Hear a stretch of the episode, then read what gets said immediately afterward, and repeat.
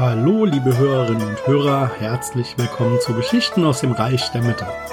Ich bin der Daniel und wir starten heute in der zweiten Hälfte des 6. Jahrhunderts.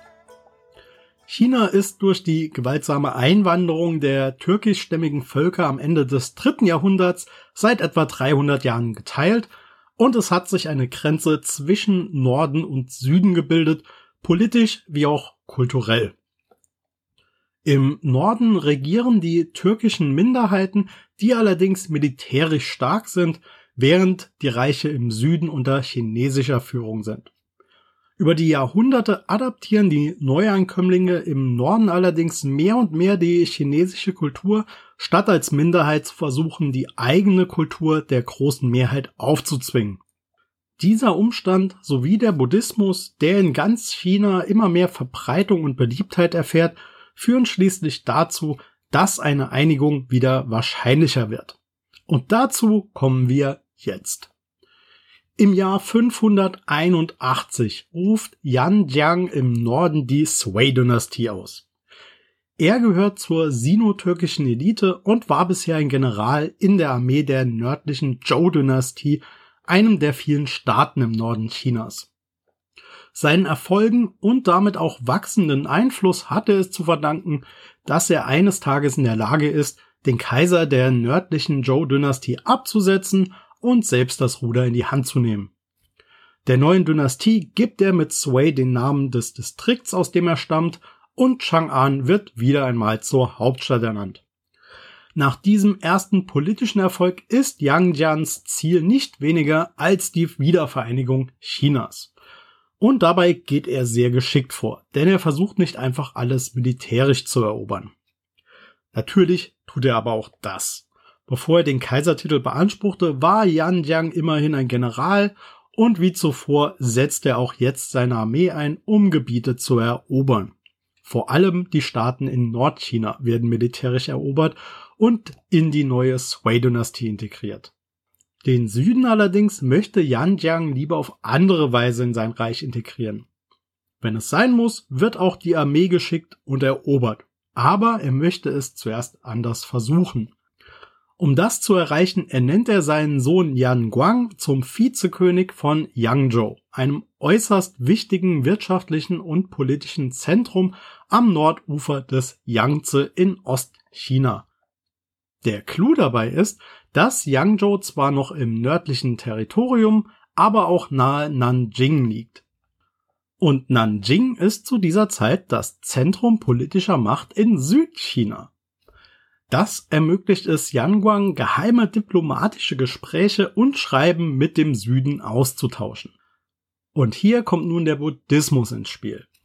Die Religion dient beiden Seiten als eine Art gemeinsame Basis und Vokabular und hilft dabei, die Unterschiede beiseite zu legen und sich mehr auf Gemeinsamkeiten zu konzentrieren. Mit Erfolg, Yan Guang heiratet eine Prinzessin aus dem Süden, was dazu führt, dass das Gebiet, aus dem sie stammt, friedlich in das Sui-Reich integriert werden kann.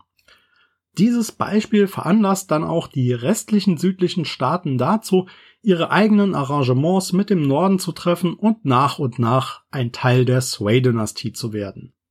Im Jahr 589 ist der Prozess der Wiedervereinigung abgeschlossen und China wieder ein geeintes Reich unter Führung der Sui-Dynastie. Nun beginnt man damit, den eigenen Machtanspruch zu festigen und das Reich zu stabilisieren. Auf keinen Fall möchte man eine kurzlebige Dynastie wie beispielsweise die Jin- oder Qin-Dynastien sein, die nach ein oder zwei Generationen scheitert. Spoiler-Alarm, genau das wird der Sui-Dynastie aber passieren aber trotz einer Lebzeit von unter 40 Jahren zählt die Sui-Dynastie zu den großen und wichtigen Dynastien Chinas. Die Yang-Familie schafft nämlich durchaus langlebige und wichtige Dinge, unter anderem das politische System, das mehrere Jahrhunderte in Gebrauch bleiben soll.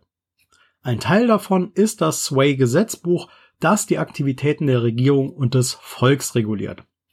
Anders als die Gesetze vergangener Dynastien setzt sich dieses Gesetzbuch aus allen Teilen Chinas zusammen.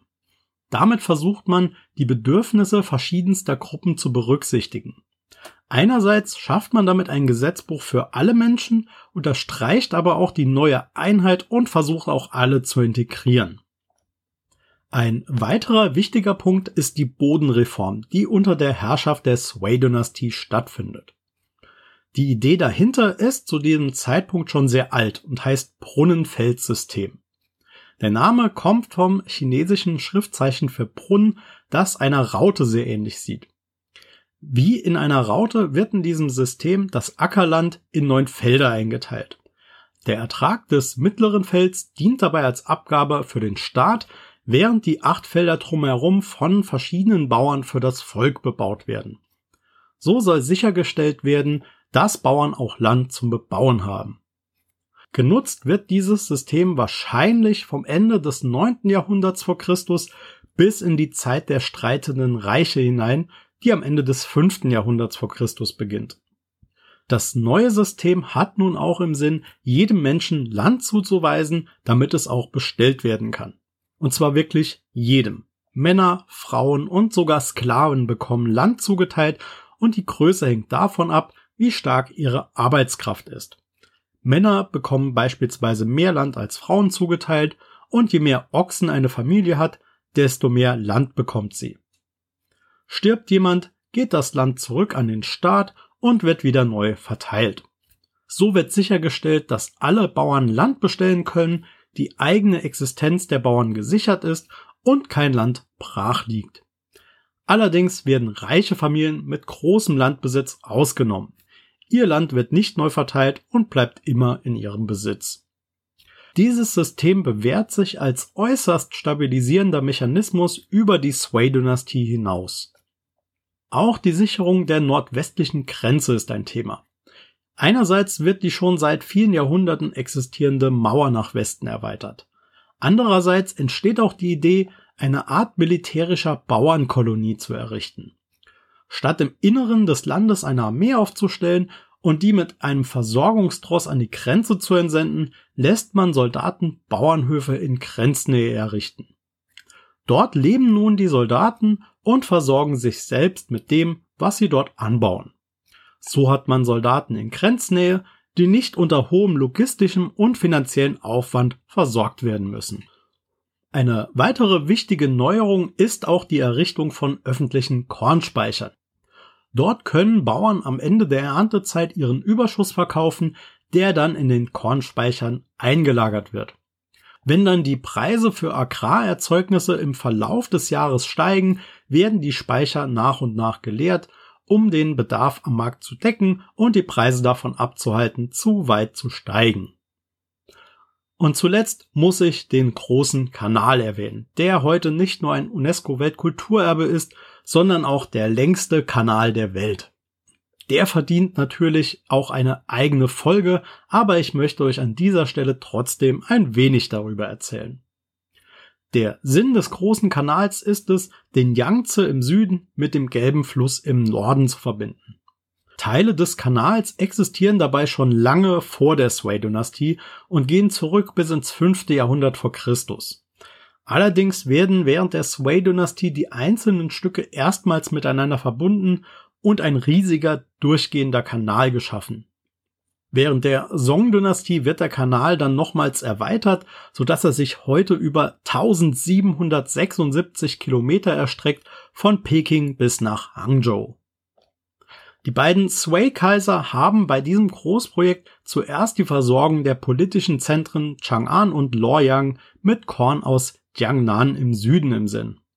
Das Problem ist nämlich, dass es durch eine klimatische Veränderung in den vergangenen zwei bis 3000 Jahren immer schwieriger geworden ist, im Nordwesten genug Korn anzubauen. Durch die Erwärmung der Region ist der Boden einfach zu trocken geworden. Mit dem Kanal lässt sich die Region jedoch logistisch und wirtschaftlich sinnvoll mit genug Nahrung versorgen.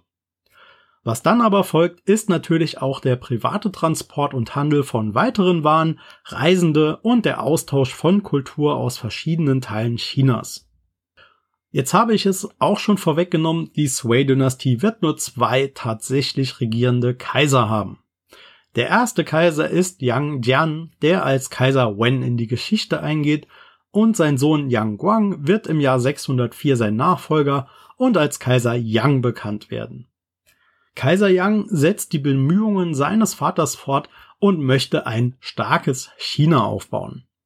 Dazu führt er einige militärische Expeditionen an den Grenzen Chinas durch, um Gebiete zu erobern, die einmal zum chinesischen Einflussbereich gehört, aber während der Teilung Chinas ihr eigenes Ding gemacht haben. Schief geht das aber in Korea, wo Yan Guang gleich mehrere Niederlagen erleidet. Diese Niederlagen und der immense Einsatz von Ressourcen zur Versorgung der Armeen führen schließlich zu wachsendem Unmut. Nicht nur werden massenweise Soldaten benötigt und durch Zwangsrekrutierung aus ihren Familien gerissen, die eingesetzten Ressourcen fehlen dann auch beim Volk im Inland. Und ein weiterer wichtiger Grund für den Unmut im Volk ist der Bau des schon erwähnten großen Kanals und der Erweiterung der Grenzmauer. Zum Bau werden tausende Menschen benötigt, die nicht selten dabei ihr Leben verlieren. Auch hier werden wieder unzählige Familien auseinandergerissen.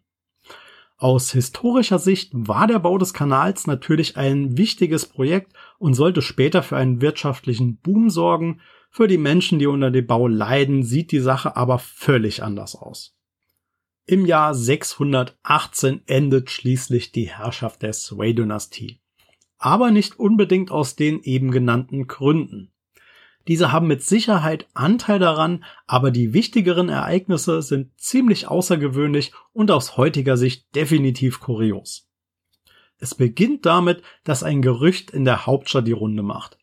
Dieses Gerücht dreht sich um eine Vision, dass jemand mit dem Namen Li den Kaiserthron besteigt.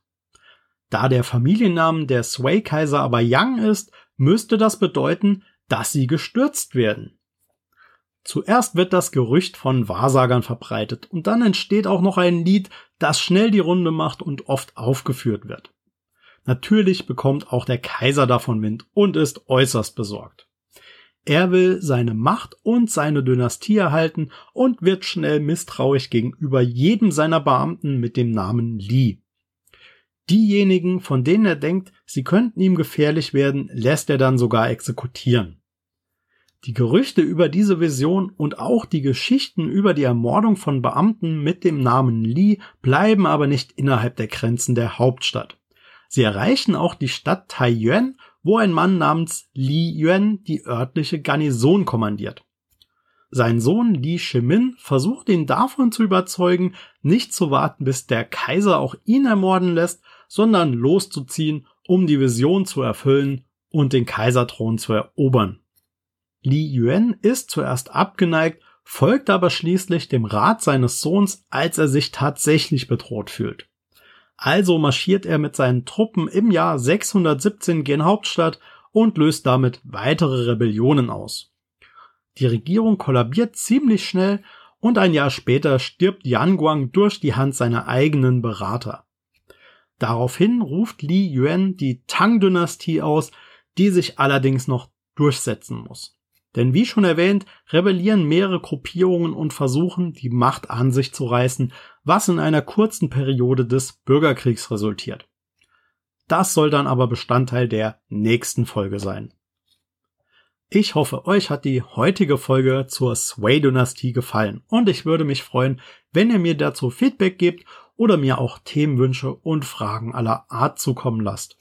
Dazu könnt ihr die E-Mail-Adresse fuchsgeistmedien.outlook.de verwenden oder ihr schreibt mir auf meinem Twitter-Kanal at Podcast der Mitte, auf dem ich zusätzliches Material zu jeder Podcast-Folge poste.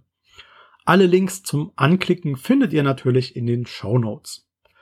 Ansonsten könnt ihr mir gerne helfen, den Podcast weiter zu verbreiten, indem ihr ihn weiterempfiehlt, auf Social Media teilt oder auf Apple Podcasts oder Spotify eine Bewertung abgebt. Ein großes Dankeschön geht an alle raus, die das schon gemacht haben und natürlich auch an alle, die sich in Zukunft noch anschließen werden. Damit sind wir dann auch für heute durch und ich hoffe, ihr seid auch das nächste Mal wieder dabei. Ich danke euch fürs Zuhören. Bis zum nächsten Mal.